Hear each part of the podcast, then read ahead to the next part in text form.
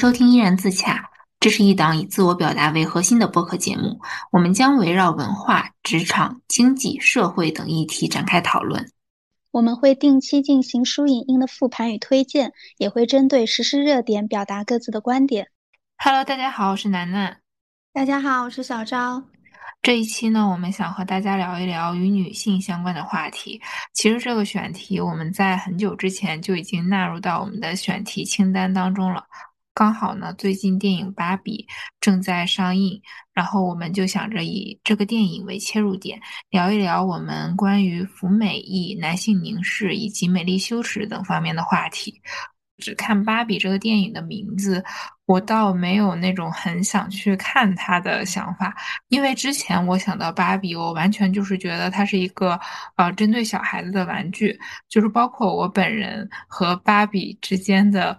那个缘分也只是仅限于我大概小学到初中的那个时期，但是后来就是陆陆续续的在微博呀，还有小红书上面刷到好多别人的观影体验，然后就发现这个电影和我想象的完全不一样，就产生了浓厚的兴趣。在我去北京出差的时候，趁着空闲时间，我就去看了这部电影。前面也提到。就是和芭比娃娃有关的经历嘛。我记得我第一次见到芭比娃娃，应该是小的时候有一次逛商场，然后看到了好多好多的芭比娃娃，我就很想要嘛，因为我觉得它很漂亮。然后我妈妈就说，就是如果下一次考试我可以考到满分的话，然后就可以买给我。然后没想到下一次我真的考了满分，所以我就拥有了一个陪伴我很多年的芭比娃娃。嗯，那个时候我对芭比娃娃的想象，我就是觉得它是一个对于小孩来说比较幼稚的一个东西。我还记得应该是在初中的时候吧，我在电视上面看，嗯，我忘记是一个什么节目了，大概就是那种嗯帮别人实现梦想的那种节目。啊，有一个二十一岁的女生说她的梦想是拥有一整套的芭比娃娃，我就在想，她都二十多岁了，为什么 就还是想要这种这么幼稚的东西呢？我现在都奔三了，但是我还是喜欢盲盒，还有 Jellycat 这种东西。所以说，其实芭比啊，包括一些其他的玩具形象，是不是不仅仅是为小孩子设计的？就设计者他们可能一开始也不是站在只为小孩子设计的这个角度来创造芭比的。说到这个芭比娃娃，我想了想，我小时候我好像是不太喜欢芭比娃娃的。那个时候我应该更喜欢的是软绵绵的玩具，像毛绒玩具这种，因为抱起来很舒服，可以抱着睡觉。还有一个原因，我觉得应该是。可能因为我自己就太瘦了，所以我会觉得芭比娃娃都一他们也很瘦，就有一种拿着他们很易碎的感觉。而且就是虽然都很漂亮吧，但长得都看起来差不多，大眼睛、高鼻梁、樱桃唇，每一个看起来都非常的好看，但每一个在我看来都是一样的。我那个时候甚至开始怀疑我是不是有点脸盲症。哎，其实我一开始对芭比的印象也是这个，因为我记得小的时候商场里摆的那些芭比娃娃都是这样的形象。而且你刚刚不是说你没有就是去看这个芭比的电影吗？嗯，我稍微剧透一下，就是在这部电影里面有一个青春期的小女孩，她跟芭比的对话就涉及到了你刚才所说的一个观点，就是这个小女孩她认为芭比让青春期的女孩子们感受到了一定的焦虑。是因为青春期的女孩会看到芭比娃娃，就觉得自己应该像芭比娃娃那样，呃，身材非常的消瘦，然后五官非常的精致吗？嗯，他当时想要表达的意思是说，嗯，你们这些芭比看起来都太完美了，有可能是她是一种被定义的完美，但是这个小姑娘认为呢，她其实也不需要这种所谓的带双引号的完美，她自己本来也很好。因为我也是在这一次看电影，我才知道芭比原来是有不同的职业的。我小的时候买芭比娃娃的时候，从来没有考虑过她是什么职业。是公主吗？为什么还有职业呀？啊，对，就是每一个芭比娃娃，其实他们都是有不同的设定的。有人是医生，有人是什么律师，然后甚至还有总统芭比。啊，我是这一次看电影才知道。然后我现在想一下。我可能小的时候，我认为他们都是模特，因为包括像那个他们在宣传这个玩具做宣传片的时候，他们都是在 T 台走秀。再加上他们身材都很好嘛，一看上去就是那种走 T 台的模特的身材，所以我可能就那个时候就误以为他们就都是模特。我是觉得世界上其实根本不应该有所谓的完美的身材。嗯，就像一个包容进步的社会，它的审美一定是多元化的。毕竟我们每个人的基因不一样，我们的体质、体格、骨架都是有差异的。就像一直以来东亚国家就很流行白又瘦的审美，不能说它不好，但是我觉得不能拿它作为一个单一的衡量美的准则。提到这个白幼瘦审美，其实很多人认为就是追过度的追求这种白幼瘦是在服美役。服美役这个词，其实这两年讨论的也还蛮多的。嗯，哎，我不记得我是什么时候看到“服美役”这几个字的，但是我想了一下，我确实一直都在服美役，因为我其实一直就属于白幼瘦这个审美吧，尤其是我前几年的时候，呃，我那个时候的穿衣风格就。在我现在的我看来，其实就是典型的好嫁风。我那个时候很喜欢穿粉色的连衣裙，或者是泡泡袖、碎花、呃蕾丝、J.K. 制服这些。可能也跟那个时候我身边玩的好的朋友基本上都是男生有关吧。有时候我买衣服的时候也会问他们的参考意见，然后他们就会告诉我你穿这个更好看，或者是你不适合这种风格。现在回看，我可能会觉得那个时候的我是不是有一点媚男，刻意在为身边的男性凝视来打扮自己。但那个时候我又不会觉得自己是在讨好异性，我觉得这可能就是最成功的一种洗脑。我现在就还更喜欢跟女孩子玩，我现在。的同性缘应该比异性缘更好，也可能是跟我的穿衣风格有变化有关吧。我现在的风格可能就是 主打一个生人勿近。哎，你提到穿衣风格，我想到就是上学的时候，我总会刻意的去选那些看起来很女生的衣服，就是那种被定义的女生的衣服，就可能比如说像什么工装裤啊，那个时候可能还更多的都是男生穿的那样的衣服。就是一个肥肥大大的 T 恤，然后再加上一个非常宽松的裤子，这种我一般不会去选的，我都会穿那种能够凸显腰线的那样的连衣裙，然后包括百褶裙呀什么的，嗯，风衣之类的。但是我现在想想，我简直就是深受其害，毕竟没有什么衣服是绝对适合男生的，也没有什么衣服是绝对适合女生的。是的，我记得前几年我看。网上的穿搭教程的时候，我关注的点也都是什么样的衣服可以啊遮盖我的身材缺陷，或者是凸显我身身材每一方面的优点。其实我觉得，就是穿衣这个风格上，有人会就是一打眼就看到这个人，就是觉得哦，他看起来就是很温柔啊，很贤惠啊。包括我以前也会被认为是这种温柔贤惠类型的女生。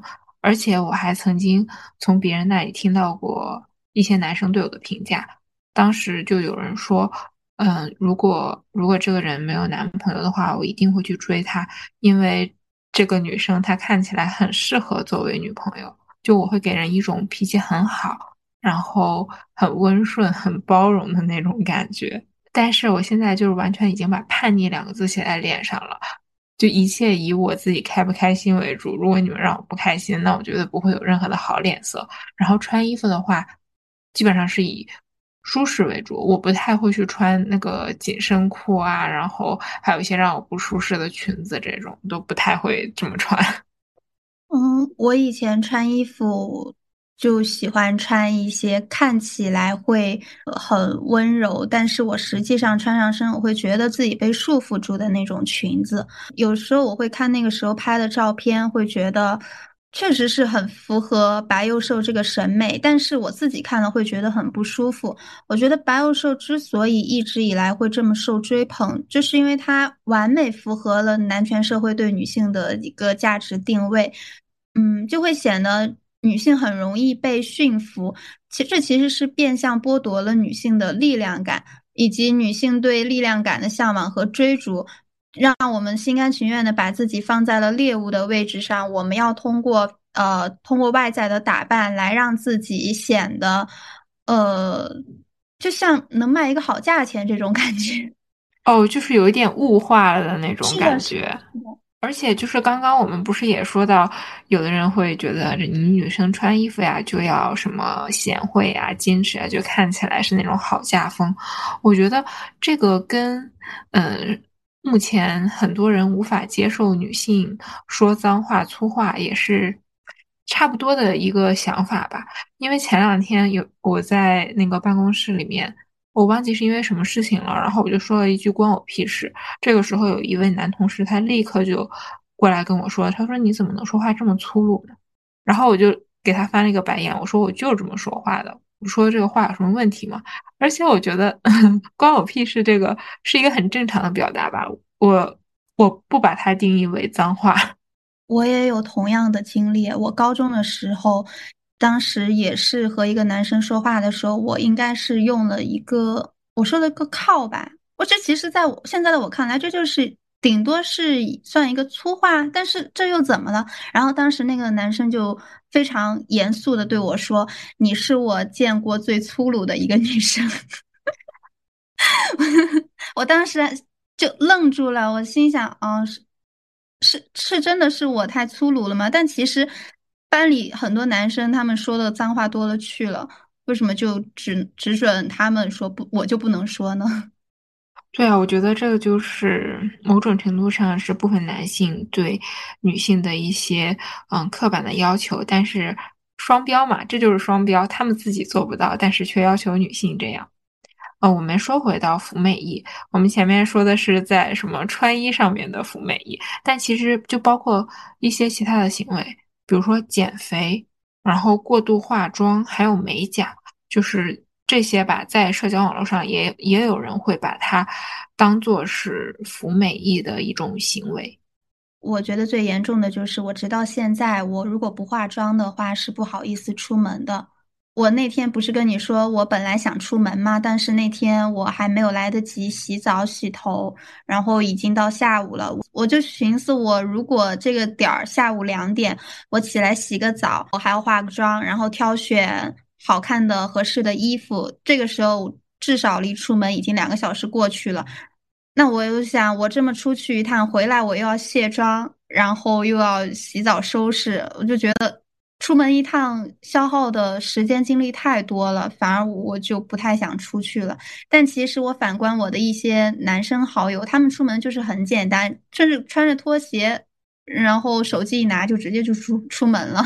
所以他们可能一直不理解我为什么那么宅。其实对我来说，就是因为出门一趟耗费的时间成本，还有就是精力这些太多了。出门化妆这个我倒没有很严重，因为我一般出门都不会化妆，尤其是上班。上班的话，早上也没有那么多时间。另外，我觉得就是为了这个班，我也没有必要 去打扮。嗯，偶尔的话，我化妆可能就是和朋友们出来玩，而且是一定要那天大家互相拍照的这种情况下，我才会化妆。不然的话，我跟我朋友出来，我是不会化妆的。我是觉得一方面可能是。我觉得化妆这件事情太麻烦了，然后回来卸妆是更加麻烦的一件事。然后另外一方面就是，其实我觉得我化妆技术也没有多好，就是有的时候化了，我觉得还不如不化。我化妆技术也不怎么样，而且我其实到现在为止还不太会化妆。但是我之前有那么一两次素颜出门的时候，我的朋友会异性朋友就会说：“你今天看起来好像很憔悴，是不是没有化妆的缘故？”而且。我发现好像有一个面试的潜规则，就是女生一定得带妆才能代表你对这个岗位的重视，但是从来没有要求男生需要化个妆、怎打个底怎么的。我在想，就是为什么一直以来我们都被要求要去打扮自己，但是男生从来不去追求外表的美，从来都是我们女性在追求。其实可能是因为男性他们一直都在追求本质上更有用的东西，比如说金钱、名气和权利。但是我们女性如果去追求这些的话，就是和他们在竞争，所以我们只能退而求其次去追求美貌来讨好他们。而且你刚刚不是说到面试的那个女生要化淡妆的这个潜在的这个台词嘛？嗯，我突然想到之前上学的时候。嗯，流传的一个故事，我也不知道这个是真的还是假的。嗯，应该很多人都有听过，就是有的学校老师建议说，让我们早上那个早八的那个课往后推一个小时，说这样的话，女生就会有更多的时间来打扮自己，这样的话，她们嗯去上课也是开心的，然后周围的这些男同学也会非常有动力。我当时就觉得这个老师他脑子觉得是有点问题，他怎么能说出这样的话？为人师表还能这样表达吗？他这个话听起来就好像是我们向橱窗里的物品要接受男男同学的一个审视。我真我真的觉得就是，唉，这种事情真的是太多了。我们要列举的话，生活中有很多很多这样的事情。就是从某种意义上来讲，我认为男性凝视可能是服美役这种现象的一个比较本质的原因。然后刚刚不是说了化妆嘛？其实我觉得减肥也是的。就比如说我们前面提到的那个白幼瘦的审美，嗯，因为我其实一直也不是什么白幼瘦的人，嗯，但减肥这件事情好像一直是从青春期困扰我到现在，即便是去年瘦下来之后。嗯，我看起来已经到了一个比较好的状态了，甚至我的家人现在都已经在提醒我，就说啊，不要再减肥了，你已经不能再瘦了。但我还是会不自觉的去克制我自己的食欲，就我的 BMI 也是正常，甚至是在标准范围的那个偏低的那个位置，然后我的什么四肢啊，什么维度啊，都都也还蛮正常的。但是我不知道 我为什么就要去追求那种，嗯。我就想要更瘦一点。我跟你完全相反，哎，我是因为太瘦了。我昨天不是跟一个男生出去吃了个饭吗？你知道他，他本身他也是一个很瘦的那种身材，但是他看到我之后，他竟然对我说：“他说，其实我觉得你应该多吃一点，你现在太瘦了。”你知道我当时就有一种被冒犯的感觉，就是我都没有评判你的身材，你有什么资格来评判我的身材呢？我不管是太瘦了还是太胖了，也轮不到你来说吧。我都没有说，哎，我发现你好像没什么肌肉，哎，你是不是该去健身房了？或者是我觉得你身高好像有点太矮了，你要不要考虑多吃点？就是。好像他在他们看来，评判女性的外表是一个非常理所应当的事情。但是反过来，如果我们试试图去评价他们的外表，他们就会觉得谁给你的胆子？哦，是会有这样的感觉的，因为我经常会，嗯，听到我们周围的一些男同事，他会去评价女同事，就是说啊，你你这样就比较胖了，哎呀，你这样就太瘦了。还有就是，比如说谁哪天。嗯，就简单的涂了一个口红，然后就会有人说你今天化的妆好浓啊。哎，我也我也收到过这样的评价，哎，天呐，每当听到这样的一些言论的时候，即便他们说的不是我，我也会觉得很不舒服。就不管他们说的是谁，我觉得他们就不应该这样讲。那别人又没有评价你们，你们就这样肆意的去评价他人，而且我感觉他们毫不避讳，也不是那种小声小声密谋。他们就是很自然的就把这些话说出来了，我还觉得蛮诧异的，因为我没有办法很自然的说出来。哦，你看他肚子太大了，你看他真的好矮，我没有办法说出来。哎，我忽然想到，这可能是在男生圈子里面就是一个已经形成潜意识的一个行为了。他们甚至有时候还会很排斥和他们持不同观点，或者是。呃，气质风格上和他们不太一样的，比如说，如果有一些男生气质比较斯文，或者是长得比较偏女相的话，他们是会排挤孤立他的。之前有一阵子丁真很火，其实很多女生都还挺喜欢他的，也是单纯的因为他的外表喜欢他。但是我据我所知，很多男性就会比较排斥他，就会觉得，天呐，你呃，我们都是靠自己的本事，靠自己的学识、财富。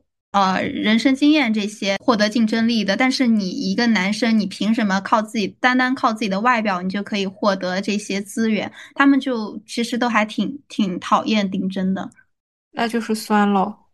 对，就我觉得除了酸，可能也有一部分原因就是他们不希望这种风气传开，他们不希望自己也变成像女生一样，呃，外表会成为他们。拿来被评价的一个标杆，我觉得对一个人的评价，如果从客观上来讲，那肯定是多维度的。那外表是一方面，那权力呀、金钱、地位都是不同的方面。如果有一个人就是这些方面都达到了，那不就是六边形战士吗？一定是有这样的六边形战士的，但是，嗯，尤其是有的男生，他们就会觉得外表这个无所谓，就是说，哎呀，我是一个男生，我外表又怎么样？然后只要我有钱有能力就可以了。但是他们这些人往往对女生的要求就是又要求你，呃，外表好看，然后又要求你，嗯，说话得体，然后还会要求你，啊，就是工作能力强，反正就是所有能要求的，他们都会要求到，但是对自己的要求就很低，还是双标。这属于白日做梦吧？我能讲一个笑话吗？就是也是一个真实的故事，我忘记有没有跟你讲过了。但是我是记得前一段时间我给雨帆他们讲过这个故事。嗯，就是我有一个同事，他想让我帮忙介绍对象，然后我其实是很不愿意把别人介绍给他的，因为他是八几年的，就大概比我大了十几岁，但是他一直就是母胎 solo。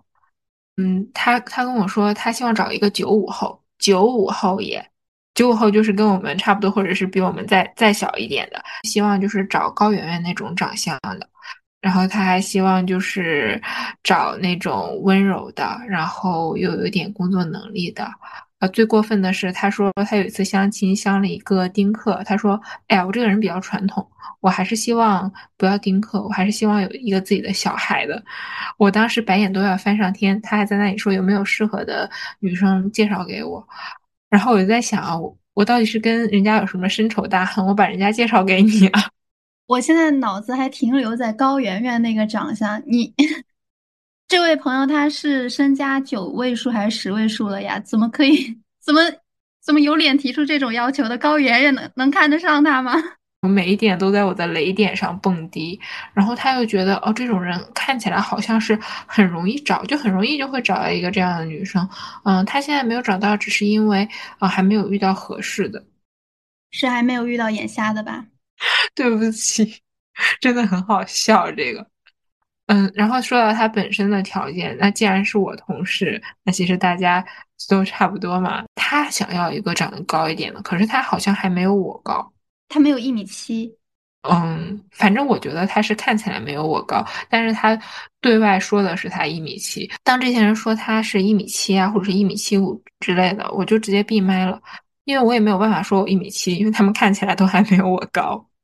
哎，说到这个身高，其实之前有一个刻板印象，就是说你们女孩子就是出来都要穿高跟鞋。我好讨厌高跟鞋呀！对我也是很讨厌高跟鞋。其实《芭比》这部电影里面，就是也有一个关于高跟鞋的一个桥段，就是当这个女主她去找那个怪人芭比的时候，然后这个芭比她拿出来了。两只鞋，一只是那个高跟鞋，然后一只是平底的鞋。然后芭比她在第一次选择的时候，很坚定的选择了她要那双高跟鞋。但是这个怪人芭比就告诉她：“我给你这个高跟鞋，只是为了让你看起来有更多的选择，但是请你选择这个平底鞋。”然后她就穿上平底鞋去了现实世界。我没有听懂，为什么要没有选择又有选择？嗯，我这样说可能会有点剧透，我尽量不剧透吧。就是芭比她出现了一些问题，就是包括她她发现了自己扁平足了，然后身体开始长出一些呃橘皮组织，就是本就是这些本不应该是属于一个经典芭比的所谓的美丽形象的。然后她就觉得她自己很奇怪，然后其他的芭比就建议她去找这个怪人芭比，然后怪人芭比呢。他可能是以前在真实世界里面经历过一些什么，然后他就给这个，嗯，经典芭比，也就是女主提出了建议，就是让她去找当时她所陪伴的那个女生，然后这样才能够解决她的问题。然后这个时候她就拿出了一个高跟鞋，然后还有一个就是平底鞋，然后。她那个，她拿出高跟鞋嘛，因为这个经典芭比，她在形象里面都是穿的那个很高很高的那种高跟鞋。然后呢，芭比她可能下意识的就觉得，那我是经典芭比，我就要穿高跟鞋。就其实这个经典芭比，她已经被驯服了，是吗？就是相比较更让自己更舒服更舒适的体验，她会第一时间的先选择能让自己看起来更符合呃一个更完美的外形这样的。对的，对的。嗯，我是真的很讨厌高跟鞋，因为我从高高中刚毕业到本科那几年，我经常穿高跟鞋，穿着非常的不舒服。但那个时候我觉得自己不太个子不太高，所以我想穿高跟鞋的话，可能就是会拉长腿部的比例，线条更好看，然后也会让自己个子更高一些。当然了，也我觉得也跟那个时候我身边的嗯异性好友实在太多了，他们就会。告诉我你穿高跟鞋会更好看，就不停的每天给我灌输这样的思想，导致我那个时候鞋柜里，我记得应该大部分都是坡跟或者是高跟的，就是总会带点跟。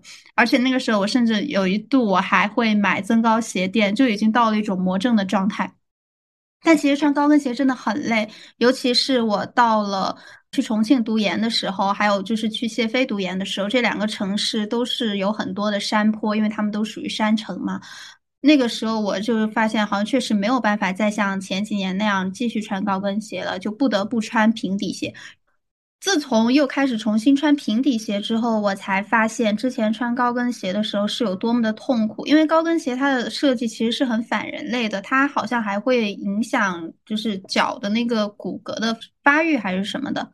说到高跟鞋，其实我只是短暂的拥有过一双高跟鞋。我记得是当时刚上大学，就是在准备学生会还是社团面试之前，我买了一双高跟鞋。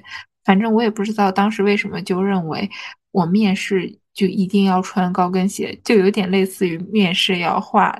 淡妆的那种一样，但是我穿着就很不舒服。我感觉这个高跟鞋它就是会走路的时候会有一点往下掉，就不管它的尺码是多合适。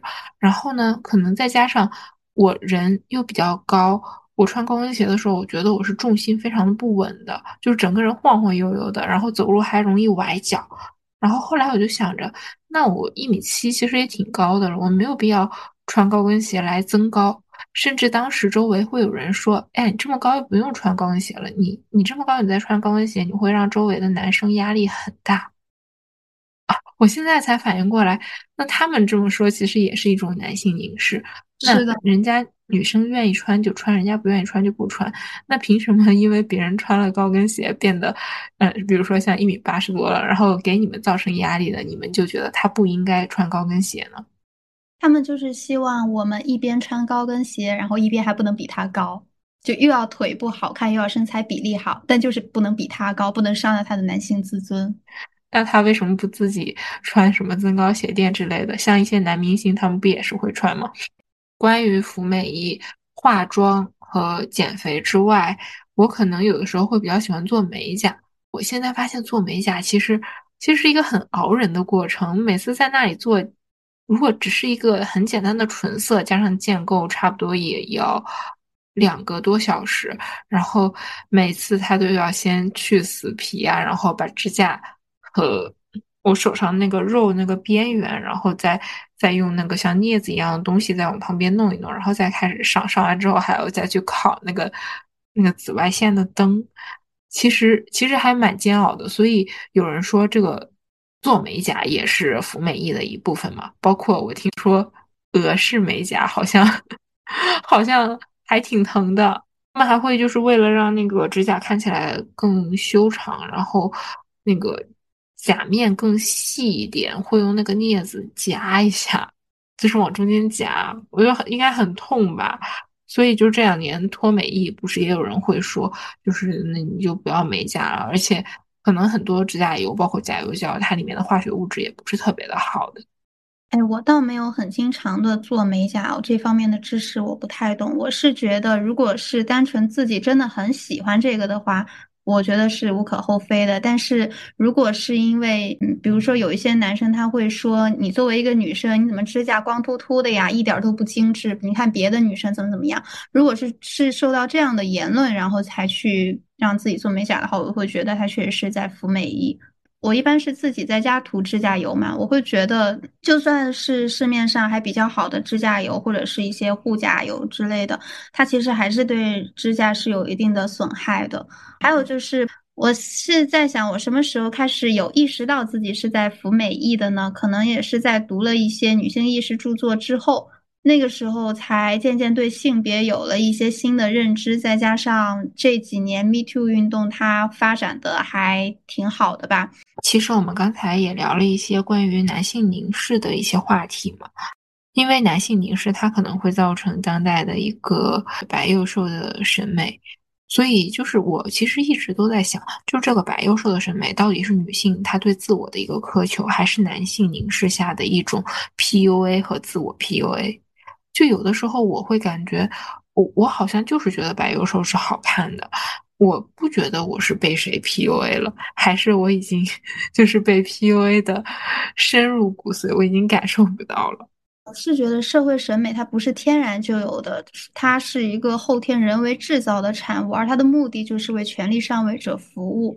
所以可能有一些时候我们会觉得我们的审美是我们自己的，但其实不是，它可能是通过一些媒体报道、影视剧宣传，或者是我们接受的教育告诉我们什么样的审美其实是好的。这些都是后天的产物，跟我们自己其实没有太大的关系。哎，其实男性凝视，我感觉在某种程度上就是将女性就是客体化或者是物化。嗯，这就让我想到了一个现实生活当中非常男性凝视的一个行为，就是走在路上有那种男生，就是他完全不认识这个女生，但是我不知道他是出于什么目的，就直接会上去搭讪要微信这种。反正我不论是我自己经历还是我。作为旁观者去经历这件事情，我都会觉得非常的不舒适。就凭什么他们就莫名其妙的可以过来要一个女生的微信，然后这个女生她在拒绝的时候，他们又显得很理直气壮。嗯，就拿我自己的事情来举例子吧。有一次就是我在呃商场里面的一个书店看书，然后当时我是在等蒙哥下班，我就想着那我还可以在这边啊喝一杯茶、看看书什么的。就有一个男生。一直在就是书店这个橱窗外面徘徊。当时其实我已经意识到了，他他就是冲着我来的。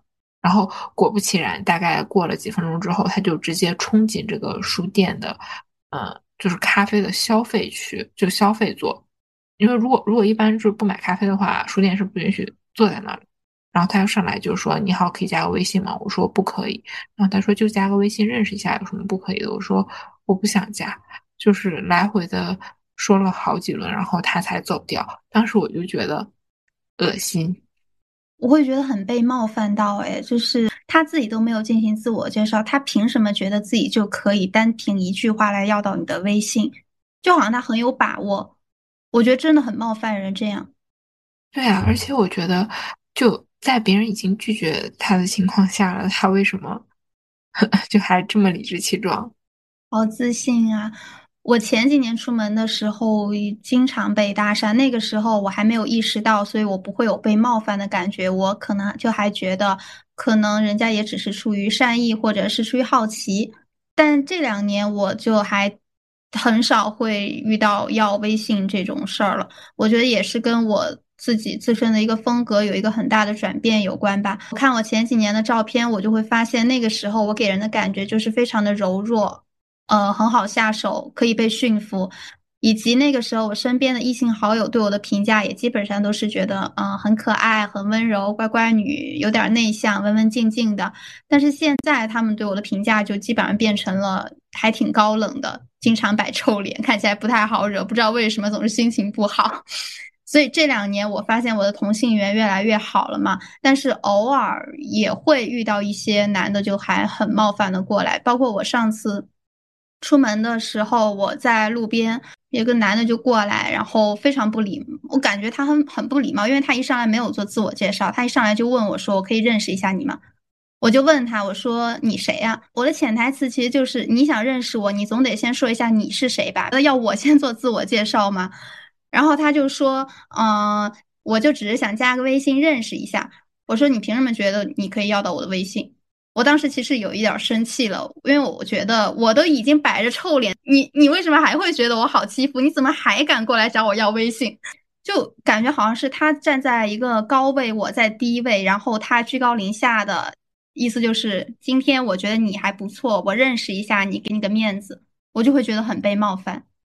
你要是这么说的话，我回想一下我之前被搭讪的那几次经历，都是差不多的。他们上来就会要一个微信，然后也不介绍他们是谁。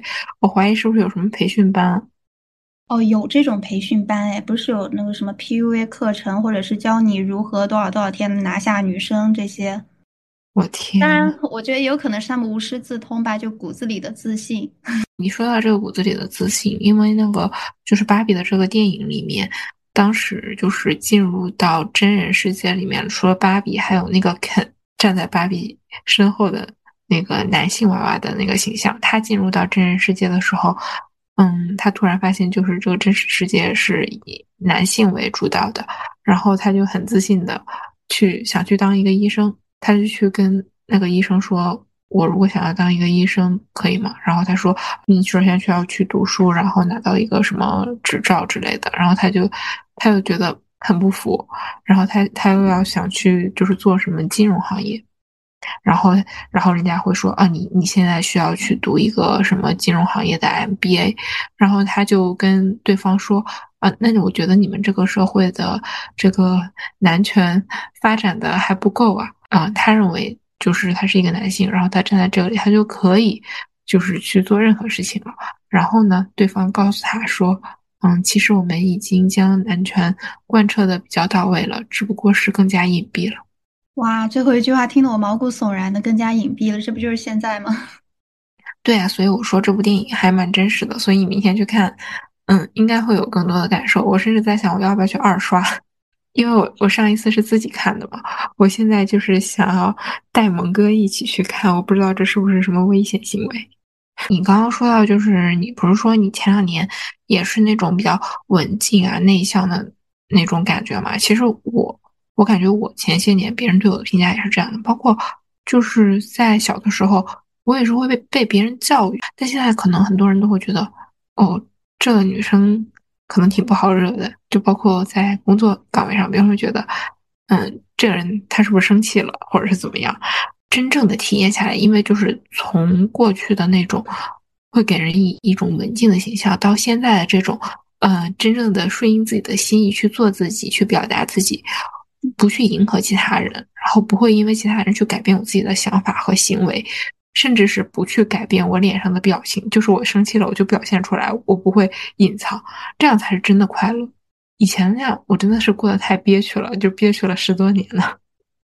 是的，我现在发现把自己的人设换成一个不好惹之后，我真的过得非常的开心，就感觉真的在做自己。哎，我刚刚其实想到一个点，就是，就是前几年不是人口。拐卖的时候嘛，然后那个时候有一个观点，就是说，其实人贩子在寻找下手目标的时候，他们一般都会寻找看起来比较文静、内向，然后就是他们不会选最漂亮的或者是最惹眼的，他们就会选嗯，看起来最好操控的那一种，是吗？对对对对对。然后那个时候还有，我记得还有一些帖子就会说，改天就去搞个纹身，或者是出门的时候摆个臭脸，这样人贩子都不敢接近。啊说白了还是男性凝视造成了一些把女性客体化的一个行为吧？那你说为什么都是拐卖妇女儿童，怎么没见他们拐卖哪个男的呀？男的拐卖了也就卖器官吗？卖肾是吗？卖什么肝？就是我我现在感觉就是不仅仅是所谓的男性凝视，可能有一些人，包括我自己，也会受这种所谓的男性凝视的影响。去自我凝视，就是以一个男性那种审美去来凝视自己。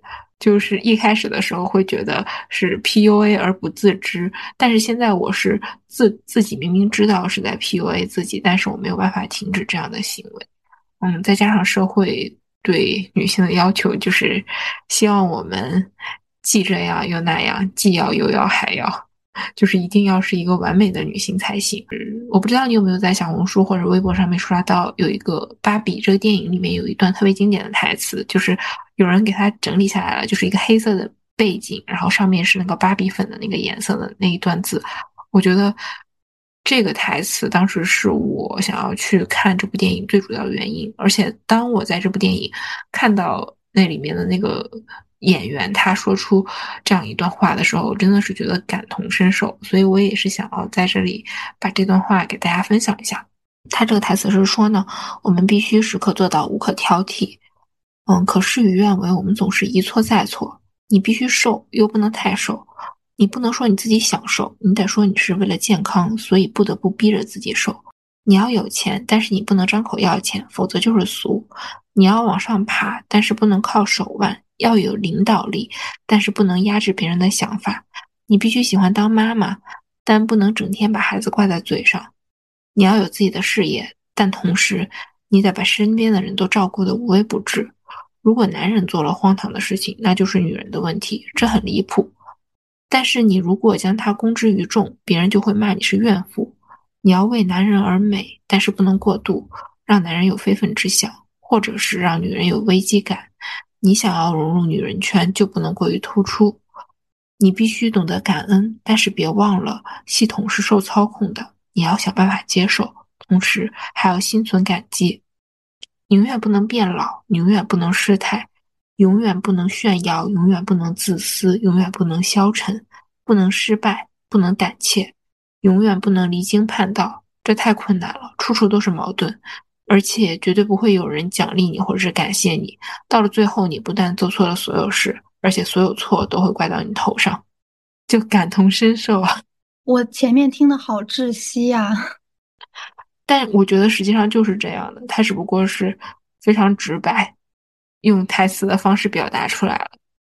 是，就是要女性又要这个又要那个，让我想到这几年不是很流行“独立女性”四个字吗？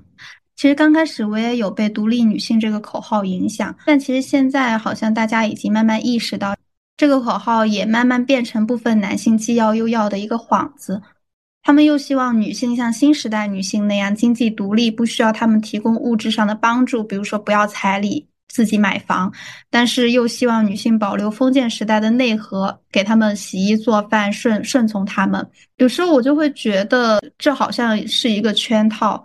是的，就是我认为可能这个口号一开始可能是女性本身她们所创造出来的，就是希望自己越来越好，希望自己不再去依靠他人，然后。嗯，甚至希望自己可以和男性公平的竞争，但是时间久了，这个事情就变味儿了。就像有的男生他希望通过和女生来聊女权，然后去获取别人的一些青睐一样，就是他们会标榜自己也是女权主义，然后他就先把自己跟其他男性进行割席，说我跟其他男的可不一样哦。最后发现其实一模一样，甚至比其他更狠。对的，对的，就是这样的。就是我觉得男性凝视，他的的确确的是有影响到一些女性的，就包括有的时候会感觉我我是被周围的一些女性以男性凝视的方式来凝视的，这会让我更加的不舒服。就是如果是一个男性，呃，这样就。对我说：“哎，你你这样这样不行，或者是去审判我的身材，那我就觉得哦，男的嘛，就就就这样了。但如果周围如果有哪个女生，她这样对我说的话，我就会觉得很不舒服，因为我觉得我没有办法去反驳她，我也没有必要跟她去犟这个，就是会 觉得有一点可悲。就像我去年不是瘦了蛮多的嘛，然后我周围的人就会跟我说，你瘦了不好看，就是说，哎，你这样瘦的，你还不如胖的好看。”然后还会说，嗯，你瘦了是因为你代谢好，是因为你节食，可能会为了维持表面上的这个和谐，我就会默不作声。如果对方是一个男生的话，我可能就会反击他，我说你们男生懂什么？但是对方是女生，我就这话我就说不出口了。一般来说，我就会默不作声，但是我心里面可能已经反击了很多次了。我就想着，那我瘦了好不好看，我自己。不知道吗？我没有自己的审美吗？如果我觉得不好看的话，那我一定会想办法再胖回去。毕竟胖是一件很容易的事情，而且其实大家年纪差不多，嗯，就从生物的角度上面来看的话，大家的代谢绝对不会差特别多的。我自己节不节食，我是饱是饿，我也完全都清楚，就是不需要别人去来审判我，但是却总有人以这样的方式来凝视我。一方面我会觉得很可气，然后另外一方面我又觉得。还挺可悲的，我不太理解为什么他他们会说你瘦了不好看，这种就是是出于什么样的心态呢？我也不知道他们是出于什么样的心态，但至少就是从一个被评价的人的角度上来看，这件事情就是非常不舒服的。那我被这样评价，就从去年变瘦了到现在这段时间，就是这样的一个评价，我接收到的不只是一次。如果那一次的话，那我认为那就是个例。但是问题是我现在也没有说到皮包骨头，就是我觉得我还是有一定的皮下脂肪的。但是不只是一个人这样说过。而且也包括我曾经认为好像大家关系都还蛮好的人，有人有人就就会这样说，这会有一点造成我的那个美丽羞耻症，你知道吗？我就我就在想，那我是不是就是也不要什么穿什么显瘦的衣服啦，我就穿那种最肥最大的衣服，然后就遮起来就好了。这样的话，是不是就没有人评价我了？我曾经有一段时间是这样想。你说到这个美丽羞耻症，我。想到我好像从小到大从来不敢在家人面前穿吊带和短裤，因为就是他他们会觉得你这样非常的不得体。嗯，我觉得美丽羞耻症也是所谓的男性凝视造成的，就是因为不想要被这样的凝视，然后也害怕自己看起来太显眼、太突出了，然后就会尽量的打扮的，呃，普通一点，就是放在人堆里大家都看不到了。嗯，这让我想到了，就是我今年买旗袍的一件事情，因为我一直都非常想要有一个自己的旗袍。然后今年四月份去苏州的时候，我在一家门店就是试了几条旗袍之后，发现有一条还蛮好看的。但是当我在试那条旗袍的时候，当时店里面有一家三口，就是爸爸妈妈带着那个女儿。然后那个妈妈在给那个女儿挑选那种小孩穿的汉服和旗袍那种，然后就是那个爸爸在我试旗袍出来照镜子的时候一直在盯着我看，我觉得我特别不舒服。他明明是来陪他女儿买衣服的，嗯，对。然后就是我，我后来也是买了旗袍，因为我觉得它很好看。但是那个旗袍买完之后，我再也没有穿它出门过，就一直挂在我的衣柜里了。我知道这种感觉，就是虽然自己很喜欢它，穿上也很好看，但是一想到穿上它就会吸引很多苍蝇来叮，我就会觉得好恶心，我不要。是的，就是我只能就是在什么时候收拾衣柜的时候看到了我这个衣服，然后我拿出来穿一下，然后再换掉。我跟你说，我昨天出门的时候穿吊带，还在大街上被老大爷瞪了呢。当然，当时我就瞪回去了。但是我后来就在想，他凭什么瞪我呀？当时大街上本来现在就很热嘛，那么多光着膀子的中年男性，他怎么不去瞪他们？我只是穿一个吊带，而且我穿的还是长裙，他就瞪我，我就会觉得很委屈。凭什么呀？好像是我做了什么不得体的事情一样。而且我其实从小就一直还因为自己的身高自卑，就是从小学到高中，我一直都坐的是我们班的第一排。因为当时是按照身高来排的那个座位嘛，我当时就一直很自卑，觉得我是不是太矮了？但其实后来上了大学，我才发现没有没有再有人说过我矮了。我后来发现，就其实女生幺六三也不算矮吧，但为什么我就从小到大身边的很多人就会说你怎么个子这么矮啊？怎么怎么样？我又是一个南方人，我我其实到现在还其实有点困惑，为什么我从小到大班里边那些女生好像都个子挺高的？哎，但是你有没有发现，好像也没有一个适中的个头，要么就是说你矮，要么就是说你高。因为我长到一七零，别人会说你作为一个女生，你这样有点高了。甚至当时还听过这样的言论，说你要再长高一点，你就不好嫁出去了。我挺不愿意听这种话的。之所以没有一个合适的身高是让他们满意的，就是因为他们觉得我们的身高是要为他们的身高服务的。能够最好的匹配他们的身高就是好身高。如果他们呃一米九的话，他们就会觉得一米七还挺好的。但如果他们只有一米七的话，他们就会觉得你一米七也太高了吧，不合适。你刚才不是提到那个吊带裙吗？其实我在嗯今年之前，就包括我去年就是瘦了很多之后，我都会觉得穿吊带裙和短裤是我一直没有办法接受的一件事情，因为我觉得。我四肢很粗，就是我不是很好意思把我的四肢露出来。我会感觉我穿这个的时候，别人都在看我，然后就会评价我，就说：“哎，你看他胳膊腿那么粗，他还是穿吊带裙。”就是可能别人别人根本就不会这样去评价我，但是我自己心里面会有这样的一个考虑，就会有一种不配得感，就会觉得哦，是不是就是我胳膊腿不细，我就不能在外面穿短裤，然后也不能在外面穿吊带。不过今年的话，我感觉就是有所改观了，所以就是今年我有很多次就是出去都是穿短裤、短裙和嗯吊带或者是背心什么的。我现在就是想通了，是因为有一点，就是我觉得，那可能我们的身材啊、体型啊，嗯，虽然跟自己后天个人的努力、塑形、举铁什么的有关系，但是可能绝大多数 决定性因素吧，都是基因。那我们是完全没有办法跟基因去做对抗的，所以我觉得那就不如多多的去关注自己的优点，比如说，我觉得我的腰线还挺好看的。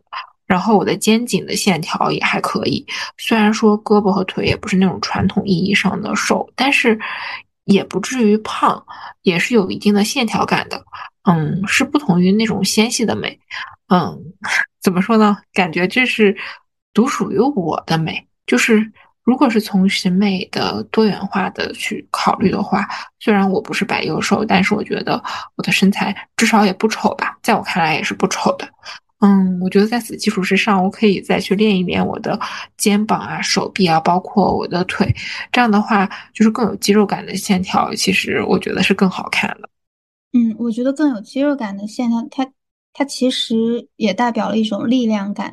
我觉得这种因为健康散发出来的美，我觉得才才是最打动人的。我到现在其实还没有完全的接纳自己的外表，虽然高中毕业之后我就嗯也收到过一些评价，就是说其实长得还挺好看的，但是我其实还是很自卑，直到现在，比如说我到现在还觉得自己牙齿很难看，所以我拍照的时候从来不会露出我的牙齿，包括嗯和。不太熟的人说话的时候，我也不会就是很放开的笑，因为我时时刻刻都还记得我的牙齿不好看。我到现在也很少自拍，偶尔吧，也是因为我觉得自己的五官还是有一些让我觉得不满意的地方。我觉得意识到自己是有美丽羞耻症，意识到自己是在服美役，和我真的能够完全接纳自己，能够真正做出改变，其实还是有很漫长的路要走的。还有就是，我发现那种从小就在国外长大的女孩子，BBC 或者 ABC 的话，她们就会给人完全不一样的一种感觉，就好像她们从内而外都散发出一种很自信的感觉，就就和当然了，和我们刚刚提的那些。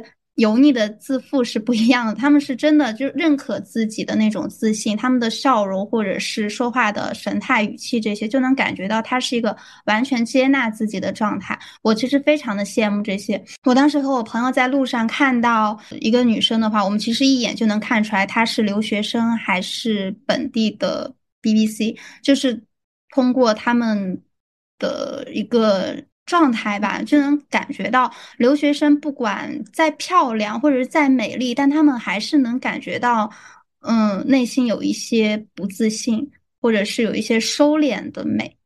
你刚刚说的这一段让我想到，我之前在小红书上面刷到一个帖子，就是有一个女生她发自己非常自信、非常阳光的照片，然后底下就有人评论，嗯，你的照片有一种不在国内长大的美。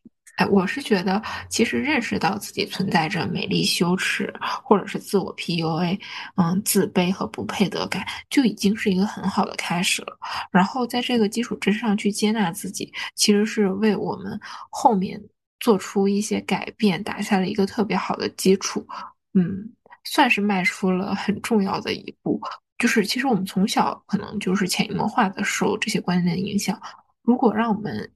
改也不可能一下子就改过来，只不过意识到了，然后慢慢的有意识的去改，或者是通过阅读更多的书籍，再进一步的对一些女性啊或者性别方面的内容去进行了解，我觉得就已经是一个很好的开始了。至少我觉得，嗯，一开始的时候我了解到这些内容的时候，我觉得还挺颠覆的。但是，就是不管前面再怎么说，我觉得当下很多女性她们的处境都是比较困难的，就尤其是独居女性，嗯，就比如说，其实像在一些新一线城市、一线城市之类的，大家年轻人出来打工，很多女生她们都是处于一种独居的状态。其实这两年在小红书上面也有很多就是帖子，他们会讨论就是独居女性如何保护好自己。嗯，我作为一个新独居女性，我印象最深的就是点外卖。我之前不是还给你看过，就是呃有一些帖子。女生会讨论把自己的外卖头像和 ID 改成什么是最安全的，以及和骑手沟通的时候怎样措辞会让自己显得不是一个独居女性。就好像大家都会绞尽脑汁的去想一些方法来伪装自己，换取安全。啊，你刚刚说到那个怎么措辞，就是有人会说你不要太礼貌。我在刷到这些帖子之前，我每次我都会说啊，请把外卖放到保安那里，谢谢。就是虽然我也意识到了，就是点外卖可能要注意一点，就包括我会跟他说，嗯，你就把这个外卖放门口。然后呢，包括就是取什么取外卖那个名字，我写的都是什么什么先生，就是编一个，但是好像还是在某个层面上暴露了，实际上是一个女性。嗯，对，这些帖子他们其实也讨论过。刚开始的时候，大家会说换成中年男性的头像，或者是把自己的名字写成什么，哎，啥来着？我忘了那些词是什么了，就各种看起来一看就大家会以为是中年男性的 ID，但后来大家又说，其实外卖骑手也要上网的，甚至外卖骑手还有自己的交流群，见多了这种，所以他们现在在看到这种中年男头像，他们就会一眼就能辨别出来，其实是女生在伪装。我觉得最安全的其实是像我的话，我的头像和 ID 都是初始头像和 ID。我是懒得换，当然，我觉得也跟我之前几年和男生打交道多了，沾染了一些他们的习性吧。因为就是我的备注从来都是括号放门口，然后嗯，什么都是初始原始的，就看起来就是一个很懒的。其实男生就是懒得在这些上面花心思的，换什么头像啊？那么多 A P P 哪换得过来呀？我觉得大家可以做一个参考。其实独居女性的一些处境，它不仅仅是包括点外卖，还有什么，比如说平常我们买东西那些快递呀，然后再包括就是即便我们不点外卖，然后然后不不买什么东西，那其实一个人就是住在一个空荡荡的房间里，也还有蛮多的隐患的。哎，我想起来，我前阵子住酒店的时候。当时有一个细节我还记了挺久，就是我当时在电梯口等电梯的时候，呃，和我一起等电梯的是一个男性，然后这个时候又过来了两个女生，因为有两部电梯嘛，其中有一部电梯开了，我本来想直接进去的，但是我发现刚过来的两个女生没有动静，她们没有进去，我就也跟着就没有进。后来那个男他自己进去了，然后他还。就那种表情看我们几个，意思就是我们就是是不是在防备着他？但其实是大晚上谁能不防备呢？后来我和另外两个女生是坐另外一部电梯，就进了电梯之后，就有一种啊，大家都是自己人，不用再担心的感觉。哦，是的，因为我上半年不是也经常在出差嘛，所以在住酒店这一点上格外的注意，就是这个电梯上最好它连人都没有。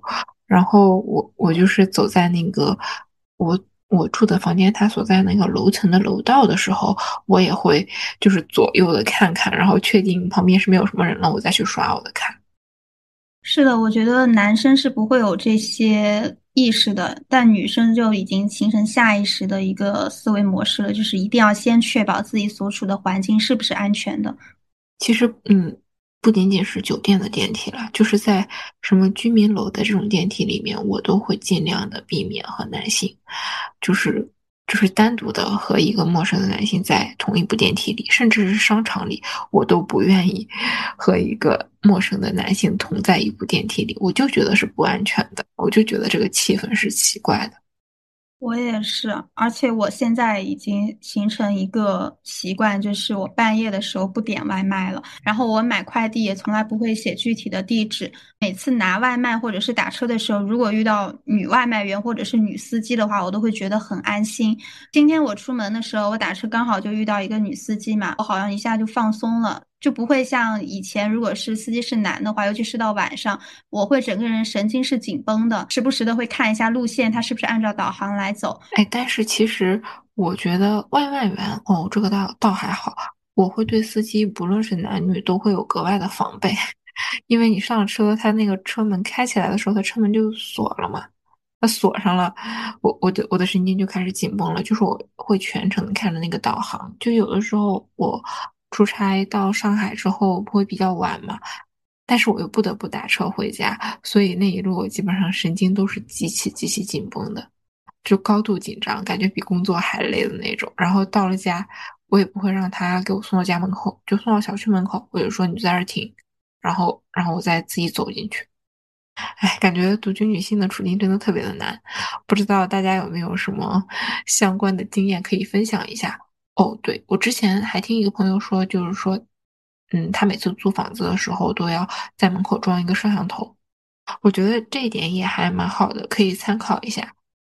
因为有很多人就是家里面养小猫小狗会装摄像头嘛，但是我觉得就是要拿出来就是爱自己的小猫小狗的那种态度来爱自己。啊，我们今天感觉前面聊了好多话题，反正怎么说呢？整体上来说，我觉得还是有一点沉重的，因为有很多事情都是我们无能为力的。想要改变整个社会对女性的刻板印象，其实是一件特别漫长的事情。但是呢，就站在我们身为女性，我们的自己的这个角度来讲，我们是可以从改变自己开始的。而且就是这两年嘛，也是有越来越多的为女性发声的文艺作品不断的涌现，可能。这里面有一些作品，它并不是十全十美的，它多多少少都会有一些漏洞，然后有一些内容也会受到批判。但我觉得，只要就是有相关的作品出现了，就像最近大火的《芭比》，包括这两年火起来的上野千鹤子老师的这些作品，我觉得就只要它出现了，然后引起广泛的讨论了，让更多的人知道了，这就是一件好事。有总比没有好。是的，我觉得尤其是女性更应该更多的支持女性的作家、女性导演这些，而不要去搞雌竞。我真的很讨厌雌竞。我觉得雌竞很有可能也是男性凝视所造成的。